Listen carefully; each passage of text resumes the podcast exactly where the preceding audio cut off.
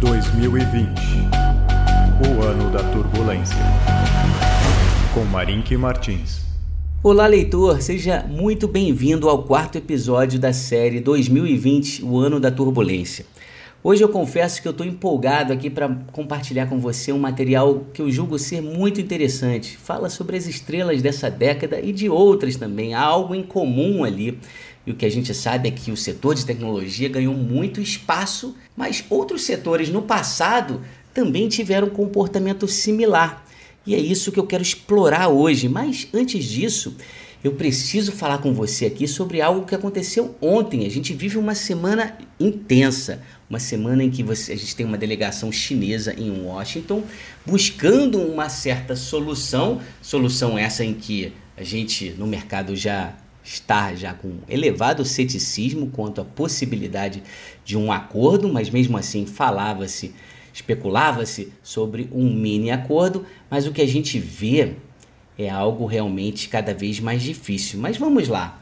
No momento em que o presidente do Banco Central americano, o Jeremy Powell, ele dava uma entrevista, sua última entrevista antes da reunião do Fed, que deve ocorrer no fim desse mês, ele fez um importante anúncio.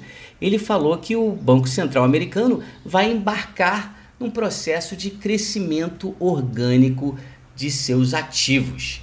Isso é análogo a um estímulo quantitativo. Naturalmente, logo em seguida, o mercado chegou a subir um pouco e eu até pensei, confesso a você, que o mercado fosse entrar numa onda de otimismo ali. Eu falei, opa, chegou novamente novos estímulos quantitativos. Seria uma onda número 4 ali. Tivemos estímulos quantitativo 1, 2 e 3, seria a quarta onda. Mas o Powell, logo em seguida, falou que não vai ser bem assim Trata-se de um crescimento orgânico, mais alinhado com a expansão do dinheiro físico. Trata-se de expandir o que é conhecido como depósitos excedentes nos bancos centrais, tá? de forma a evitar né, é, um certo estresse, como o que ocorreu recentemente com as operações compromissadas, aquelas dos repurchase agreements, que foi algo mais técnico, eu tenho até dados a respeito disso, mas que aqui é, não, não temos tempo aqui para explorar esse assunto, temos coisas muito mais interessantes para falar. Mas o que é bem fascinante e que realmente me deixou também ontem muito preocupado foi que, ao mesmo tempo que o Banco Central, que o Jeremy Powell discursava, saíam notícias no feed, né, no feed de notícias da Bloomberg e também da CNBC, de que o governo americano estavam impondo restrições a empresas chinesas. Também estava impondo sanções a alguns oficiais chineses por razões associadas a direitos humanos. Embora não tenha sido mencionado, eu acredito que o que está por trás, né, em termos legislativo, que está por trás dessas sanções, seja o Magnitsky Act, que eu mencionei aqui no episódio 3, aquele é, que foi aquela lei né, que foi aprovada em 2012 devido né, que teve como impulso ali o, o que ocorreu né, com o tributarista Sergei Magnitsky, que trabalhava com o investidor Bill Browder na Rússia. Então, o Magnitsky Act, que foi feito originalmente para os russos, em 2016 foi expandido para ter uma abrangência global e a gente vê agora essas sanções. Então, ontem à tarde, ao mesmo tempo que tinha esse impulso positivo de mais estímulos vindo do Fed, tinha esse impulso negativo no que diz respeito a sanções, a possibilidade de que os chineses simplesmente é, é possível que eles abandonarão essa visita a Washington mais cedo, sem acordo algum, isso é uma possibilidade. Curiosamente, um destaque também nessa semana, antes de entrar no nosso tema principal, é falar sobre o tweet do dirigente do time de basquete americano Houston Rockets. Isso pode parecer bobo, mas é de uma enorme relevância. Por quê? Porque trouxe a guerra comercial ao mercado consumidor, ao público. Acontece alguma coisa, imagine que, que o Brasil esteja em tensões com um outro país E aí, né, um assunto, vamos dizer, mais discutido na mídia, nos jornais, de repente acontece algo que afeta o Flamengo ou o Corinthians. Isso se torna naturalmente algo em que, que vai mobilizar as massas. E em uma outra proporção, tá? A gente, o que a gente vê é que essa tensão ocasionada pelo tweet do dirigente do Houston Rockets, que simplesmente falou algo né, em linha como dando força aos, manifesta aos manifestantes em Hong Kong. Vamos lá, lute pela democracia. Isso aí teve um imenso backlash, né? uma reação adversa vindo dos chineses. Só que o chinês representa, lembra, foi algo que eu já discuti aqui. O que, que o chinês hoje representa para as empresas americanas? Oportunidade de crescimento, de top line growth. E isso não é diferente para a NBA. A NBA tem uma franquia e uma expansão geográfica muito importante. O mercado chinês é de grande importância e a reação chinesa foi extremamente adversa. Então, isso pode realmente despertar um comportamento no consumidor inusitado. Tá? Então vamos lá. Mas entrando no tema principal aqui, que é falar um pouco sobre os avanços de determinadas empresas em cada década. Especificamente, o que eu quero falar aqui, falar sobre três ciclos econômicos e falar também sobre três forças que se fazem presentes nos mercados. Forças que podem ser interpretadas também como três ondas do capitalismo Tá? Isso aqui é inspirado num trabalho feito pelo Louis Vincent Gave e um dos melhores trabalhos que ele já produziu. Tá? Muito legal e por isso que eu estou empolgado aqui. O Louis nos fala sobre três forças. Primeiramente, o medo malthusiano, falando sobre escassez, Thomas Malthus, na veia. Ele fala sobre a força ricardiana, a busca por vantagem competitiva, expansão geográfica. Estou falando aqui de Davi Ricardo e por último, ele fala sobre a força schumpeteriana, falando sobre as forças de destruição criativa, aquela busca por fazer mais com menos, tá? Essas três forças, elas sempre estiveram presentes no mercado. E o que eu quero trazer para você aqui é uma narrativa, uma análise que olha para o mercado de uma, um, num conceito olhando do ponto de vista histórico e começando lá nos anos 70 tá? Eu nasci em 71, justamente no ano, tá, em que o dólar, que era atrelado ao ouro, ele passou a ser uma moeda fiduciária. Isso aconteceu em agosto. Lá o Nixon falou: ó, o dólar agora ele vale, sabe o que? Ele vale o quanto ele vale, o quanto você confia na capacidade tributária orçamentária dos Estados Unidos. E o que a gente viu na década de 70, começando aqui e trazendo essas três forças, a gente viu uma força malthusiana se fazendo presente. O que a gente viu ali foi uma escassez, um medo de escassez de petróleo. Tivemos eventos ali como a Guerra do Yom Kippur e diversos eventos muito, muito bem retratada por Ivan Santana no seu livro Terceiro Templo, tá? Um dos melhores livros do Ivan. Mas ali, com esse, todo esse destaque, essa preocupação ali nos anos 70, o que a gente teve como destaque na bolsa foram empresas do setor petrolífero. Exxon, Standard Oil, que acabou sendo né, dividida em diversas outras empresas.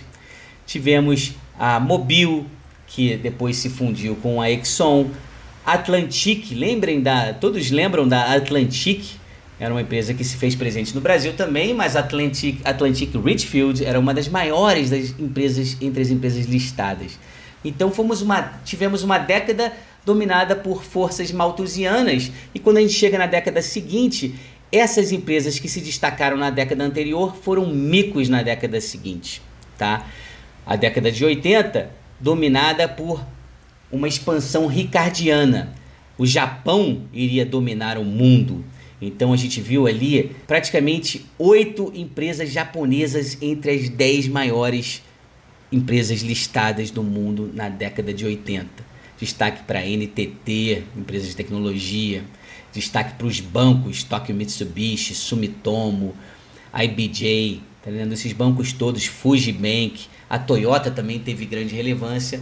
E a gente sabe o que aconteceu com as ações chinesas, na, chinesas não, desculpa, japonesas na década subsequente, na década de 90, década que eu estive nos Estados Unidos, né? estudei lá e nessa década, no começo, tudo que eu estudava era plano Deming, era Total Quality Management, era tudo que, opa, tudo vindo do Japão, né? O Deming era um, um, um influente né, no, no processo de, né, do modelo que foi implementado na Toyota. Tá? Isso era algo de enorme relevância no começo da década. Mas logo a década de 90 ela mudou. Veio a internet para o consumidor. Junto com a internet para o consumidor vieram as empresas de infraestrutura, como a Cisco Systems, empresa de roteadores, como as empresas de fibra óticas, como Nortel, Lucent, diversas outras que se destacaram entre as maiores da década. O destaque absoluto foi para a Microsoft, empresa de software que até hoje é a maior do mundo, mas que na década subsequente, a década anterior a essa que a gente está, foi um grande mico. Lá no começo da década, o próprio Bill Gates reconhecia que a Microsoft, as ações estavam caras, tá?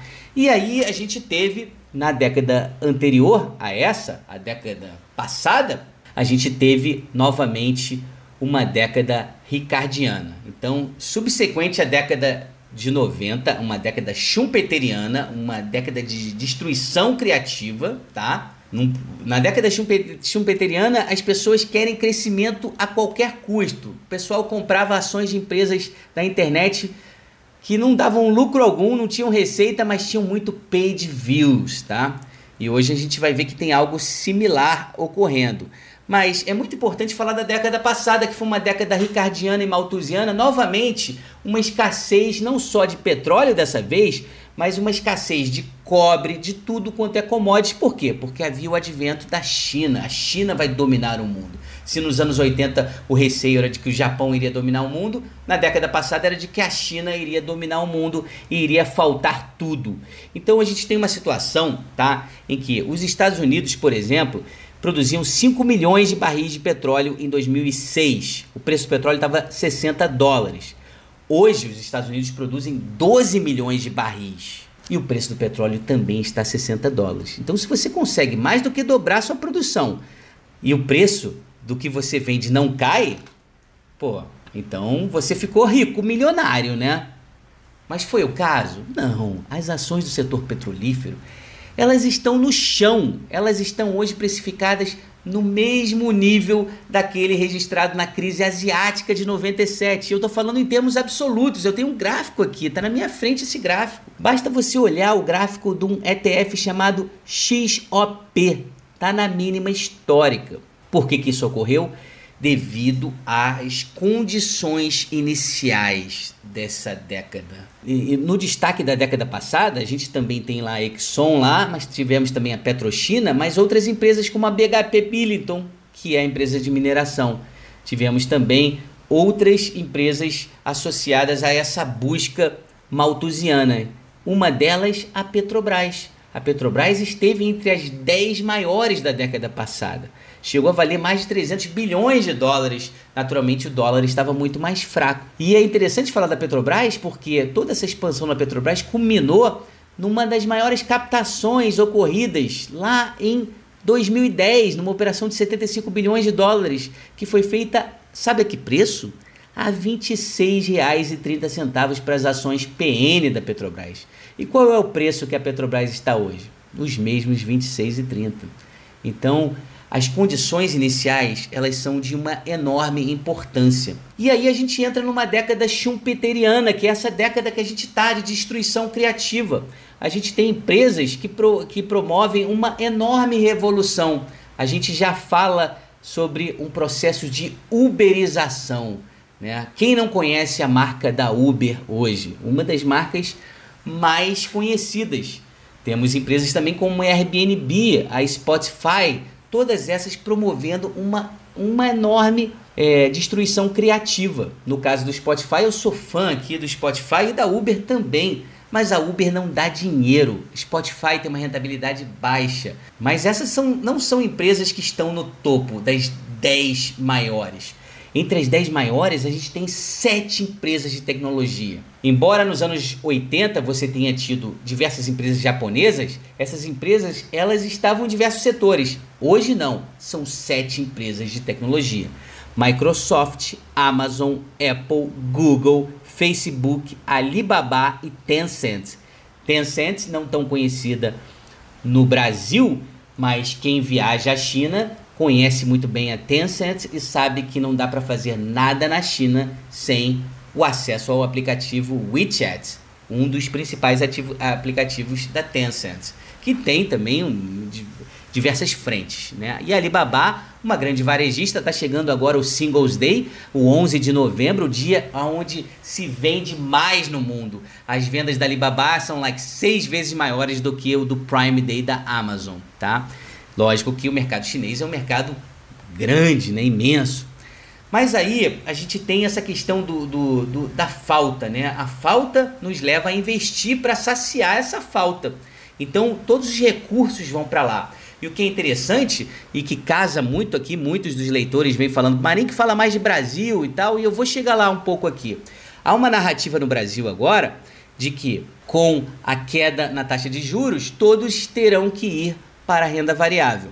Nos Estados Unidos, houve um boom na renda variável. Né? A melhor performance dessa década é sem dúvida americana, porque é uma economia de serviços e o que a gente viu é que as outras economias do mundo, mais baseadas na manufatura, no setor industrial, né, todas sofreram com uma imensa capacidade ociosa, capacidade ociosa que a gente vê lá, tem um, um certo link com a China. A China praticamente deixou o mundo com uma imensa capacidade ociosa.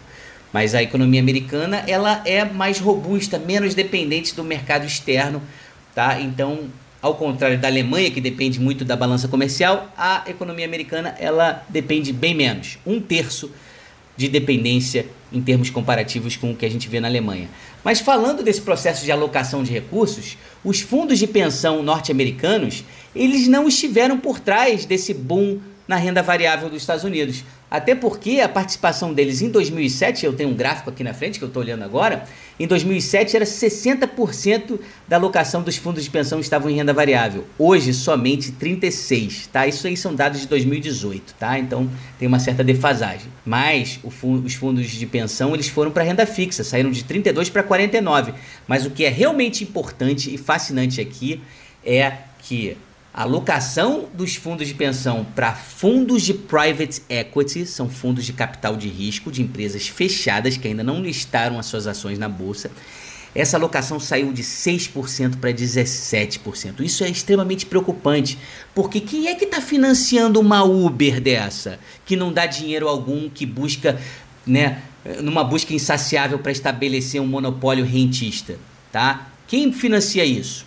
No filme A Grande Aposta, aquele do Michael Lewis, que, que muitos de vocês certamente já viram, o que a gente vê ali, uma pergunta é feita para o Greg Lipman. Greg Lipman é o, é o trader lá do Deutsche Bank, em que o personagem do Ryan Gosling desempenha o seu papel e é perguntado para ele quem é que está financiando essa festa imobiliária aqui. Ele diz: Cara, não sei, o pessoal lá do Deutsche Bank me diz que são as viúvas de Düsseldorf. E o que a gente viu na crise do subprime, na grande crise financeira de 2008, é que não, não eram só as viúvas de Düsseldorf, mas também as viúvas da Coreia do Sul que adoram um koi, adoram um autocallable, né? Um, um instrumento aí muito famoso lá na Coreia do Sul. Operações estruturadas com pouca transparência que muita gente não entende nada, mas que a narrativa é muito interessante. E a narrativa que sempre se fez presente hoje tem uma importância incrível. Ela se faz presente hoje de uma forma perigosa. Até porque, para sustentar os elevados preços das ações, nessa busca schumpeteriana por crescimento a todo custo, a gente pode falar que há uma falta aqui no Brasil também, uma falta de quê no Brasil agora? Uma falta de rentabilidade. Pô, você vai ficar na, no Tesouro Selic ganhando 5,5%? Vamos para a bolsa. Mas aí as condições iniciais necessariamente elas não são as mais favoráveis. No Brasil, não quero argumentar que a bolsa brasileira esteja extremamente cara. Eu honestamente não acho que seja o caso. Não acho que esteja uma pichincha também. Mas nos Estados Unidos a bolsa ela está certamente mais cara, mas alguns segmentos estão extremamente caros e o tecnológico ele é um deles. O de software, empresas como Salesforce, empresas como Oracle, né, são empresas que, que negociam a múltiplos expressivos, empresas que nos últimos anos recompraram as suas ações de uma forma nunca vista antes. Então a Oracle é a maior de todas em termos percentuais, em termos de free float. A Oracle é a que mais recomprou suas ações. A Salesforce é uma outra, a Microsoft é uma outra.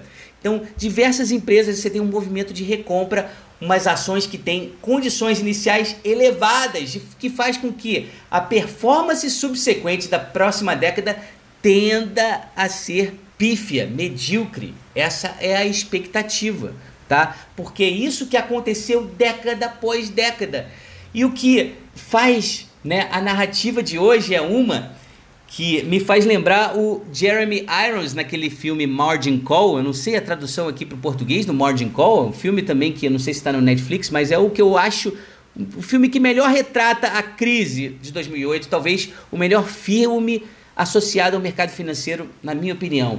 E aí tem persona o personagem do Jeremy Irons que fala: opa, algo dessa natureza. Ó, você sabe por que, que eu ganho aqui o Big Bucks? Por que, que eu ganho os milhões de dólares? É, não é para calcular se uma coisa vale, quanto vale pelo lado técnico, mas é para dizer quando que a música vai parar. Então, para manter a música tocando, existe sempre a narrativa de que agora, meu amigo, é diferente. This time is different. Né? Howard Marks, né, um grande estrategista aí, muito lido aí por diversas pessoas, ele dedicou aí um livro e textos falando de que agora é diferente, não é diferente, mas a narrativa hoje nunca esteve tão forte. Não tínhamos Twitter como temos hoje, onde há ali, né, toda uma todo um movimento de pump and dump. O que é pump and dump, né? De pessoas com formadoras de opinião colocando né, as suas informações e eu aqui falo isso, eu sou uma pessoa ativa no Twitter, no Facebook, eu contribuo para essa narrativa, não estou aqui me isentando de forma alguma, né?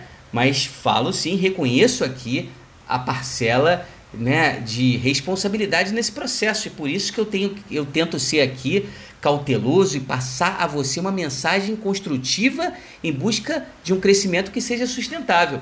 Mas dando continuidade, então, o que a gente vê, é o que a gente viu na, no petróleo, foi uma imensa destruição de valor, e o que a gente vê agora com relação ao setor tecnológico, a gente vê uma maior competição, a gente vê um maior efeito regulatório, você vê antitrust acontecendo, né? o FTC entrando lá para investigar a Facebook, rumores de que essas empresas poderão vir a ser quebradas, divididas, como muitas foram lá nos, no fim dos anos 70, começo dos anos 80 nos Estados Unidos.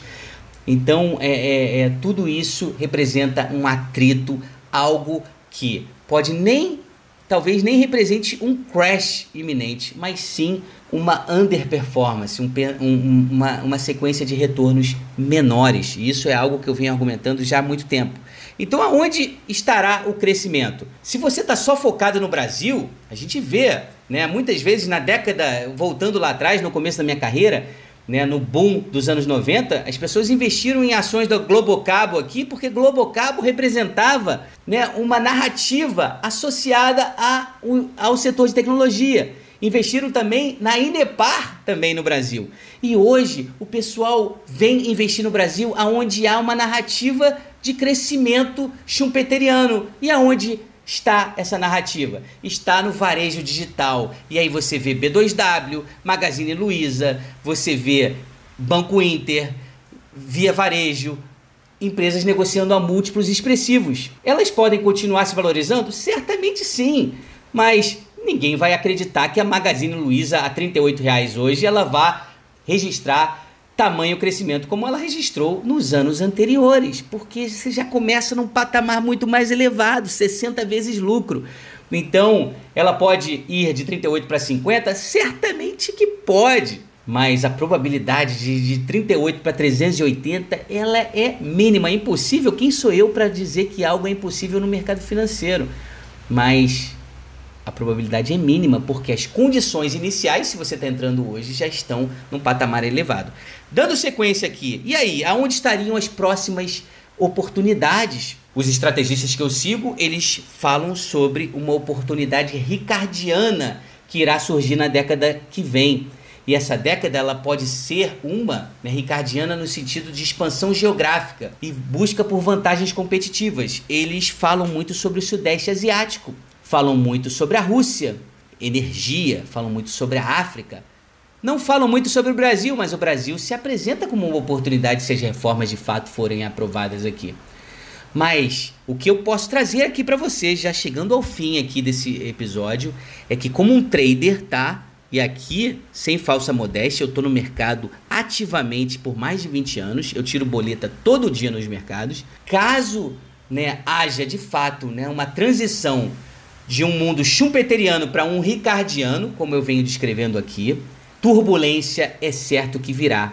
Então não, não fique, não saia aqui entusiasmado porque você tem que aproveitar a oportunidade da vez, porque o Brasil é a oportunidade da vez. Se tivermos problemas nos Estados Unidos, e necessariamente eu não estou aqui argumentando por um crash na bolsa americana, que fique claro isso, ali, né, tá dizendo ali o crash está chegando, não necessariamente é no mercado acionário, pode ser em algumas ações, sim, em alguns setores, podemos e certamente vamos ver alguns crashes, mas eu destaco muito o setor cambial.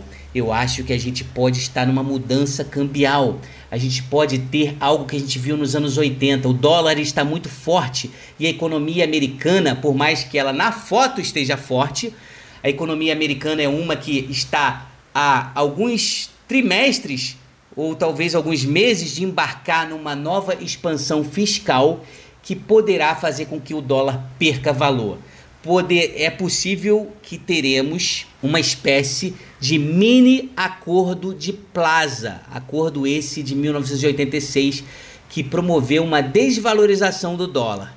E esse é o tema que eu quero abordar no próximo, próximo episódio, no episódio 5. Conto com você lá. Deixe o seu recado, deixe o seu comentário. Muito obrigado pela sua atenção. Até o próximo.